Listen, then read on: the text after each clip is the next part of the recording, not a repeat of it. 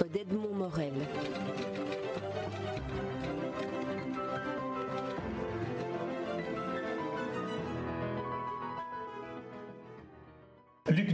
Vous publiez votre dernier roman Les Atlantides aux éditions Les Impressions Nouvelles dans la collection Traverse. Alors, on peut dire qu'un livre propose finalement à son lecteur plusieurs lectures qui ne sont peut-être pas nécessairement celles que volontairement voulait suggérer l'auteur. Et j'aimerais vous interroger sur ce que j'ai ressenti en lisant le livre comme possibilité de lecture. Dites-moi. Tout d'abord, une interrogation sur la fonction de la littérature et sur la vérité littéraire. Est-ce qu'on peut dire que ce, roman, dans lequel le narrateur va à la recherche de, sa mémoire et de sa vérité, est finalement une forme d'explication du rôle que peut avoir la littérature? On peut certainement le dire, puisque mon idée la plus simple s'agissant de la littérature, c'est que euh, c'est euh, la façon de transformer le malheur en bonheur, hein. de revivre deux fois, et la deuxième fois en transformant en nécessité, et si possible en nécessité musicale, euh, ce qu'on a vécu d'abord comme le choc de la vie, avec ce que ça suppose émotionnel, mais ce que ça suppose parfois de chagrin, de perte ou, d'égarement. Hein. Tandis que l'idée que reliant par le fil d'un récit des moments euh, troués de, son passé, ou perdus, ou oubliés, ou, invisibles, ou, déchirés, hein, euh, on puisse euh, produire la vibration qui n'existe que si le fil est continu. Hein. là, je crois que, que seule l'écriture peut le faire. Je ne dirais pas seul l'art peut le faire, mais seule l'écriture peut le faire, parce que l'écriture fait semblant qu'elle dit quelque chose d'unique, alors qu'elle dit quelque chose de, de tremblant, de, de multiple. Il y, a, il, y a des, il y a des couches euh, vibratoires autour du fil du récit principal. Et ces couches vibratoires sont ce pourquoi euh, on écrit finalement, pour, à, à, cause des impressions, des émotions, et pas à cause de l'histoire, pas seulement à cause de l'histoire le récit principal, c'est une ligne relativement simple. C'est un narrateur qui s'interroge sur son passé, sur euh, son enfance, puis sur une série de femmes qu'il a rencontrées, et il essaye de trouver un sens à une souffrance euh, très ancienne, avec une particularité, c'est que le, le, narrateur, un peu comme dans Madame Bovary, au début le narrateur n'est pas le narrateur. Le, narrateur, le narrateur il y a plusieurs façons de raconter cette histoire, parce que je pense que c'est une histoire c'est pas une explication de quelque chose, c'est un, récit, mais c'est un récit déguisé en plusieurs récits. C'est peut-être ça qui, qui donne l'impression effectivement que le narrateur est caché alors qu'il est apparent, mais au fond, comme euh, dans ces jeux pour les enfants, le chasseur a perdu son lapin, euh, peux-tu l'aider à le retrouver? Et puis on, finit par, en retournant la feuille par voir que les branches de l'arbre forment les oreilles du lapin. Euh, on pourrait raconter l'histoire en disant, c'est l'histoire de, de, trois enfants, trois enfants des années 60 qui ont reçu de leurs parents, à cause de la maladresse ou, du masochisme, que sais-je, des parents qui ont reçu comme je le dis euh, d'entrée de jeu, la laideur comme mission. Et qui vont s'arranger chacun avec leur laideur. Hein. Et qui vont s'arranger. L'aîné, le narrateur, suggère que s'il est devenu pharmacienne, c'est euh, pour avoir un accès illimité aux crèmes de beauté. Hein. La seconde, euh, la puinée, comme on disait jadis, s'est enfouie sous le voile et, sous les, ténèbres du couvent. Et le dernier, qui dit un il un court instant avant de passer au jeu, hein, qui est le narrateur lui-même, on comprend bien qu'un des enjeux du, récit, c'est de dire comment il a compensé cette laideur reçue par la beauté des autres, en l'occurrence euh, par la beauté des femmes. Donc ça, il y, aurait cette façon-là, et effectivement, les sœurs reviennent à certains moments, parfois de manière allusive, d'une certaine manière très concrète, puisqu'on voit que le narrateur, qui a compris que pour faire ses plongées dans son passé, il aurait besoin de photos très précises correspondant au viseur d'un moment clé, d'un moment visuel clé, il va retrouver sa sœur aînée, qui est toujours pharmacienne dans une espèce de Bronx à Bruxelles, euh, et il va lui racheter en misant très cher comme au poker. Euh, elle, les vend à, un prix, fort. il rachète des photos qui vont lui permettre de, un peu comme les voyageurs temporels dans ces récits science-fiction, qui règlent euh, pour un certain endroit du passé et puis qui vont essayer de plonger précisément là. Mais qui se trompent souvent. Et qui, se, oui, qui se retrouvent dans des, des temps mérovingiens ou carrément préhistoriques alors qu'ils voulaient juste revenir l'année précédente lui, au fond, euh, se trompera moins et ira assez précisément là où ça se passe, c'est-à-dire non pas seulement là où ça fait mal, mais là où il s'est passé quelque chose de décisif pour le cours de sa vie. Parce que c'est ça aussi, les Atlantides, c'est aller retrouver des mondes perdus pour vérifier certaines choses qui s'y sont passées et que peut-être on peut faire bouger parce que le, passé n'est pas immobile, le passé peut être modifié à la lumière du présent. C'est aussi ça que dit la littérature et que, d'une certaine manière, sans, grands effets de manche, raconte le récit lui-même. Mais c'est vrai que le, le, roman peut réinventer ce qu'on veut conserver comme viatique finalement de l'enfance. Bien sûr, bien sûr. À un moment donné, à propos de, de l'histoire d'amour la plus, la plus accomplie qui se passe dans, dans, ce livre, qui est l'histoire entre le narrateur et une jeune femme peintre qui s'appelle Eva, à un moment donné, il dit de cette femme qui a, qui a été euh, extrêmement blessée, qui a connu des choses très dures dans, dans sa vie, qu'elle avait été blessée mais pas traumatisée. Hein. Je pense que cette distinction euh, est, est est essentiel pour moi aussi. Je pense que toutes les blessures d'enfants ne sont pas le traumatisme et ne relèvent pas de, de, la question psychanalytique. Il y a aussi des choses qui attendent de prendre leur sens et de devenir enfin euh, du bonheur différé et pas, et pas euh, un chagrin indéfini. Comme à certains moments, puisqu'on parlait hors micro de, de, gens qui avaient mal à, dents, comme on sait bien que taquiner une dent gâtée devient une, une source de plaisir et finalement finit par s'unifier dans une espèce de continuum euh, positif et pas dans une hachure négative euh, du, du, temps et de la mémoire. Si vous voulez bien, on va revenir aux personnages initiaux au début à l'enfance. Il y a le narrateur, mais qui parle sous forme de il au début de l'enfance. Pas très longtemps, c'est deux, deux, très courts chapitres qui pour, pour, pour bien tromper le lecteur. pour bien tromper le lecteur, mais, mais il n'a pas de, de, prénom identifiable. Sa sœur aînée n'a qu'une initiale comme prénom, c'est M, et sa sœur cadette s'appelle Nathalie, mais en fait elle va changer de nom puisqu'elle va se convertir et devenir bonne sœur. Et donc, elle va pas se convertir, elle va entrer dans les ordres. Et, et c'est là que venait ma question sur la recherche d'une identité à travers l'écriture, à travers la littérature, parce que vous, vous éliminez de vos personnages d'emblée le fait qu'ils puissent avoir une identité propre. Je ne l'élimine pas, je la, je la, diffère, si vous me permettez cette nuance. Euh, euh, la, la, sœur aînée qui, qui n'est désignée que euh, par la lettre M, pourquoi Alors que toutes les autres personnes sont désignées par euh, un prénom complet ou par un nom complet, ben c'était l'idée hein, qui ne doit pas être dite, qui doit être sentie comme une petite bizarrerie qui fera sens, euh, qu'elle n'était pas assez intégrable à, à l'émotion positive du personnage pour avoir un nom tout entier. Elle est celle qui est désignée par une initiale, et cette initiale renvoie à des choses euh, confusément négatives. Hein. Si c'était explicitement négatif, ce serait pas bien. Le, le roman n'a pas à, à, dire du mal des gens, c'est pas son sujet. Hein. Mais que ce M qui renvoie quand même à une certaine idée de M le maudit, hein, ou que ce M euh, qui à mes yeux a la forme d'une espèce d'araignée dont on voit la pliure des pattes et puis la façon dont, dont la partie des pattes descend. Euh, euh, Donc la typographie fait sens. la typographie fait sens. Nathalie, par contre, la, la, deuxième sœur avait droit à son prénom tout entier, hein, à son prénom véridique, sauf qu'il nous est dit qu'à euh, 20 ans, elle entre dans les ordres et qu'elle prend un, autre. Quant au narrateur, je crois que, euh, puisque euh, on est bien d'accord qu'il y a une certaine homologie entre le narrateur et, celui qui vous parle maintenant et qui a signé le livre, euh, quant au narrateur, son nom n'est, je crois, prononcé nulle part, euh, et au fond, il est caché quelque part. Il est caché notamment dans le fait que la, la sœur Pinet a pris comme nom de voile euh, la forme euh, féminine ou à peu près de, du prénom Luc, hein, en se faisant appeler Lucie. Donc il y, a des choses comme ça euh, qui euh, ne sont pas des malices parce qu'il ne faut pas, être, faut pas vouloir être plus malin que ces livres. Enfin, mais, un constructeur mais, qui, mais qui sont quand même un petit peu ourdis ouais. pour que la légère euh, euh, commotion ou la légère interrogation qu'on qu peut avoir en disant tiens pourquoi il l'appelle M ne reçoive pas de réponse claire mais que n'empêche que ce M sans, sans les lettres qui suivent est donné comme la, la seule, le seul visage euh, reconnaissable de la sœur aînée. Quoi. Ouais. Alors, si on va un peu plus loin dans, dans, dans, dans le, le, récit, qui donc est un, un, retour en arrière, finalement, vers l'enfance. Des plongées. Des, des plongées, en arrière, hein, des, des, des, plongées dans, la machine à explorer le temps, euh, avec le curseur qui parfois euh, se trompe. Il y a une série d'instruments qui, qui sont des évocateurs de, du travail de mémoire, notamment les photos, un accident, un poignet qui se cogne au même endroit qui s'est cogné avant.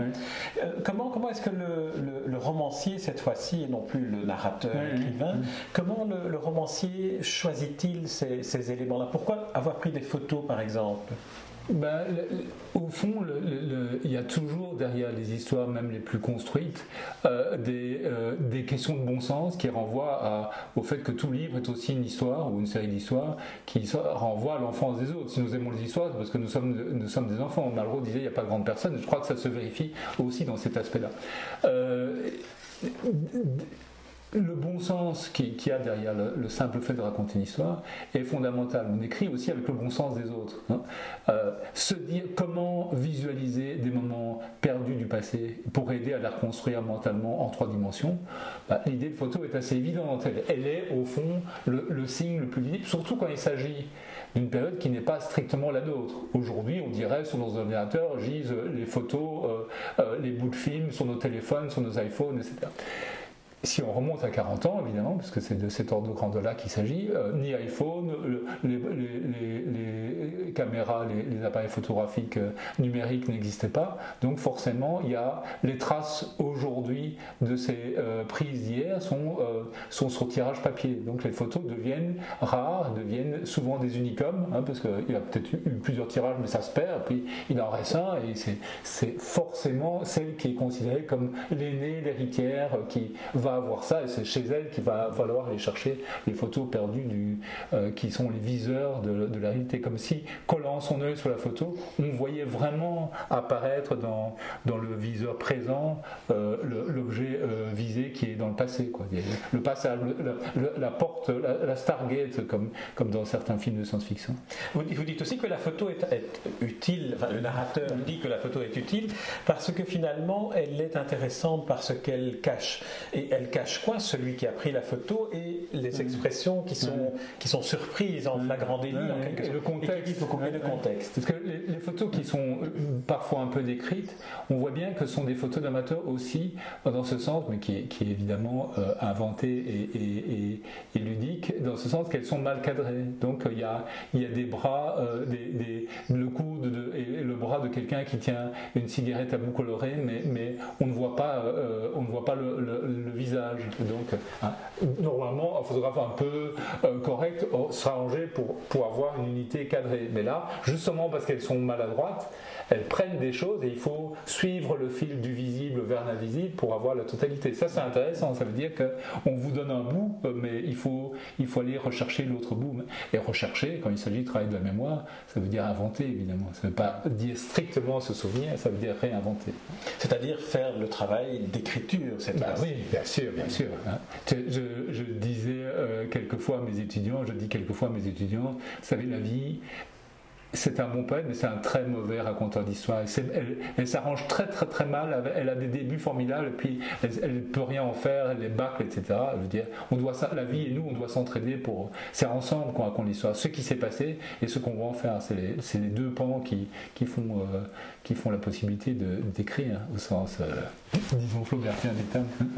Alors, le, narrateur euh, rencontre toute une série de, femmes qu'il évoque parce qu'il est dans une sorte de, de, quête perpétuelle de, de cet euh, idéal euh, féminin, de cet amour idéal aussi. De mais c'est aussi pas tout à fait sa faute, c'est parce qu'il est tombé sur une planète, la Terre, qui est euh, peuplée de, femmes magnifiques et qui ne peut pas s'empêcher de le remarquer. Hein.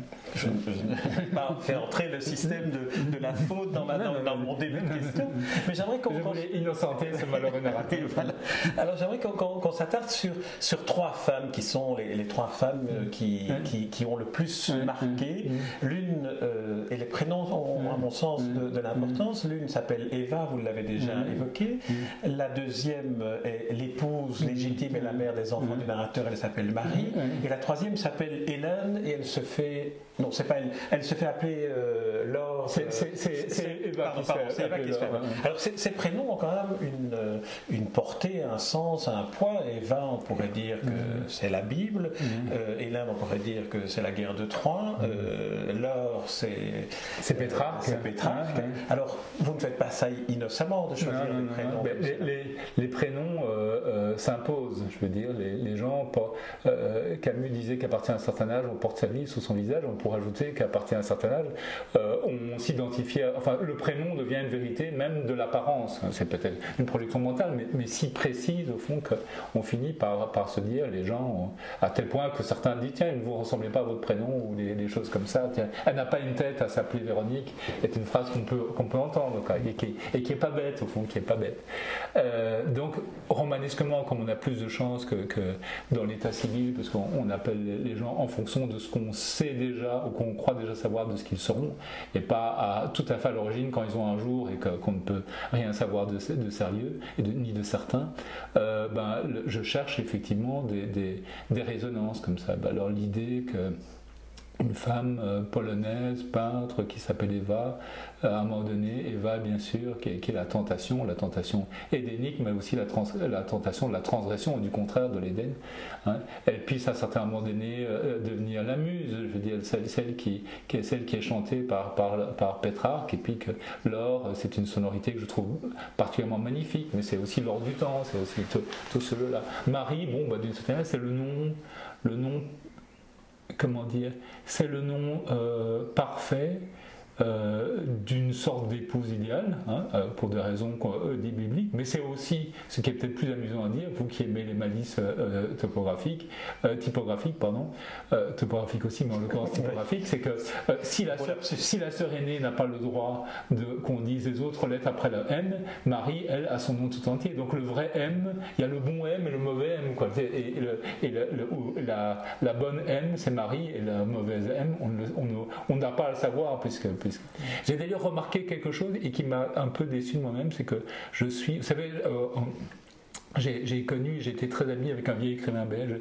qui est mort il y a un peu moins de 10 ans, qui s'appelait Charles Bertin, que vous avez connu aussi, hein, qui était avec moi en tout cas un homme délicieux. Et il m'a dit à plusieurs reprises cette phrase que, que, je trouve magnifique et indubitable dans sa simplicité Pour écrire, il faut beaucoup d'amour. Hein. C'est une très belle phrase, très juste, je pense, hein, même si.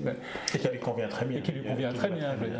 Et, au fond, j'espère que, en écrivant, j'ai beaucoup d'amour, que, je dis la beauté des choses et, des êtres, et que je, mais j'ai quand même remarqué que la, scène où le narrateur va acheter les photos à, la sœur, euh, enfin, était assez méchante.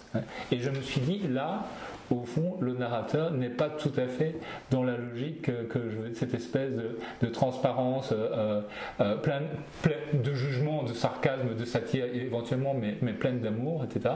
Et là, il est un peu vache. Je pense que. c'est vrai que c'est un épisode où on ne retrouve pas cette distance ironique qu'il a par rapport. Par exemple, il y a une chose, parce que ça m'arrive de, rire, euh, et pas seulement de pleurer en écrivant. Hmm. il dit elle avait l'air folle de joie de me voir, surtout folle d'ailleurs, il précise cette précision, elle est quand même euh, très dure. Quoi. Je veux dire, c'est tout d'un coup là, hein. et puis montrer une sœur qui vend aux enchères des photos qui lui sont de rien, etc. Je veux dire, il y a alors, pourquoi Je pense qu'il fallait justifier, narrativement parlant, je parle, je parle pas de, moi ni, de la vie, il fallait justifier l'absence de, prénom complet de M. Quoi. Elle s'appelle M aussi pour ça, parce, qu'elle est, parce que c'est peut-être le M de méchant. En, vous écoutant évoquer cette séquence où, le narrateur doit acheter finalement ce qui lui permet de reconstituer mm. son souvenir, mm. il y a peut-être là inconsciemment une démarche analytique qui consiste à dire il faut payer pour obtenir le droit d'accès à son passé. Ouais, enfin, j'ai plutôt, j'ai plutôt, je sais pas, j'ai plutôt pensé à une partie de poker où, comme on dit, on paye pour voir. Ah, hein, mais parce que, euh, parce que les rapports, quand ils sont difficiles avec les gens, sont de l'ordre de ça, quoi. La, la, la durée, l'attente, la, la, duplicité, la carte, les cartes qui sortent, qui s'abattent, et le pot qui change de main, euh, le poker. Quoi. Je ne suis pas un grand joueur en tout cas, mais métaphoriquement, on sent bien que c'est, au fond, on joue tous au poker euh, à la je ça sort du cadre, mais cette phrase magnifique de De Gaulle, tous les autres hommes politiques jouent à la belote, moi seul je joue au poker. je ne pas vrai qu'elle est.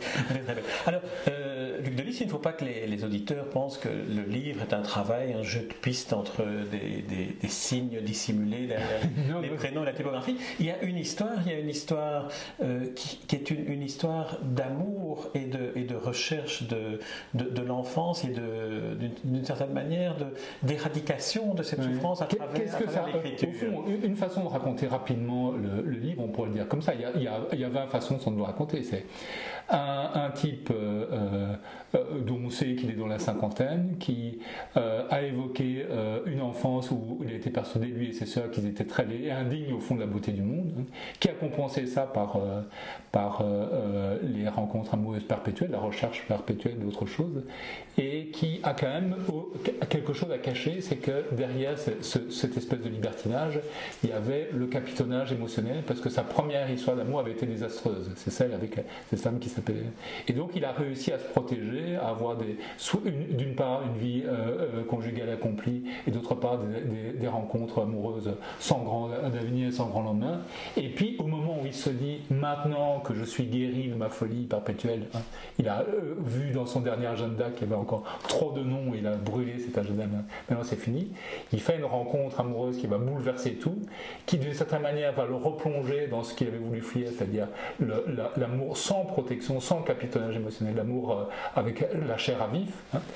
Et euh, au moment où il mesure aussi l'effroi et la douleur de, cette folle passion qu'il va éprouver pour la femme qui s'appelle Eva, il découvre par ailleurs que ce n'est pas que négatif parce qu'il ne réussirait pas véritablement à plonger dans l'Atlantide s'il n'était pas porté par cette espèce de lave en fusion d'amour qui, qui, multiplie, qui booste sa, sa, recherche, sa quête. Et au moment où il voit que cet amour va finir, en tout cas dans l'esprit de la femme qu'il aime, qu'elle va le quitter, il se dit profitons encore, enfin il se dit en substance, il ne dit pas ce forme-là, profitons encore de l'espèce de d'énormes perturbations, euh, si douloureuses soient-elles, pour refaire encore une plongée dans l'Atlantide et il multiplie, il va de plus en plus loin et finalement on commence à savoir qui il est, ce qui s'est passé, qu'est-ce que c'est le sens de ces, de ces fuites, de ces, de ces peurs, de ces pertes et, et, de, de, ces, quêtes amoureuses, euh, etc.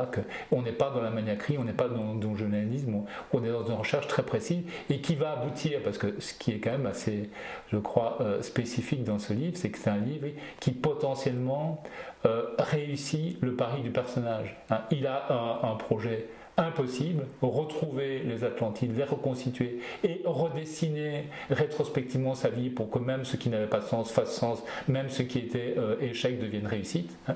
Et à la fin, il prend la métaphore des lignes de Nazca, dont on voit le dessin que vu du ciel. Hein. Et certains disent que ça prouve que les extraterrestres existent, et d'autres disent que ça prouve que Dieu existe, et que euh, sa vie maintenant, avec ses essais, ses erreurs, ses pertes, ses enroulements, ses, ses fioratures compliquées, elle commence à dessiner quelque chose, mais que là aussi, on ne peut voir que du ciel. Finalement, vous avez peut-être répondu ici à ma toute première question. Est-ce que ce livre n'est pas un livre sur le sens de l'écriture et de la littérature? Mais si, bien sûr. Et ce livre dit au fond que la vie est un dessin. Cocteau disait, moi quand je dessine, c'est de l'écriture euh, déroulée autrement. Ben, D'une certaine manière, euh, les lignes de Lascaux montrent que la vie est aussi une écriture déroulée autrement et, qu'avec son corps, avec ses mouvements, avec ses amours, avec, avec ses folies, avec ses erreurs, on, écrit quelque chose qui est, mais qu'on ne peut lire avec une certaine distance, quand, le zoom devient le zoom arrière. Pour, clôturer cet entretien, Luc Delis, il faudrait aussi souligner que, mais là c'est à moi de le faire, que le, style avec lequel vous écrivez est un style qui est en même temps flamboyant, qui est très beau, qui est très émouvant. Dans la manière dont vous décrivez par exemple les enfants du narrateur, mm. il y a une part d'émotion qui tout d'un coup mm. submerge le lecteur et qui fait que euh, ce livre peut être ajouté selon moi aux livres clés comme vous les appelez, c'est-à-dire ceux qui font réellement gagner du temps sur sa propre vie. Parce que chaque lecteur se, se retrouve dans toute l'humanité que vous faites apparaître euh, dans la manière dont vous écrivez, pas seulement dans ce que vous racontez, mais dans la manière dont vous le racontez. Et là, c'est une magnifique réussite euh, d'écrivain. Jean, merci. Luc Delis, je vous remercie pour, cette, euh, pour cet entretien et puis pour ce livre que je recommande de lire, Toutes affaires cessantes, parce qu'il apprend énormément et sur soi et sur vous, même si je, pense que c'est d'abord l'histoire du narrateur avant d'être l'histoire de l'écrivain, comme tout vrai roman. Le roman s'appelle Les Atlantides, il est publié aux Impressions Nouvelles dans la collection qui est particulièrement bien choisie pour ce cas-ci, Traverse. Merci Luc Delis. Merci à vous Jean.